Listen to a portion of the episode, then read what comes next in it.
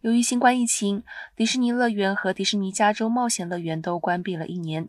迪士尼乐园之前淘汰了流行的年度护照后，于二零二一年八月启动了魔术钥匙计划。但在本周一，迪士尼乐园度假区已经暂停了销售其魔术钥匙 Magic Key 年票。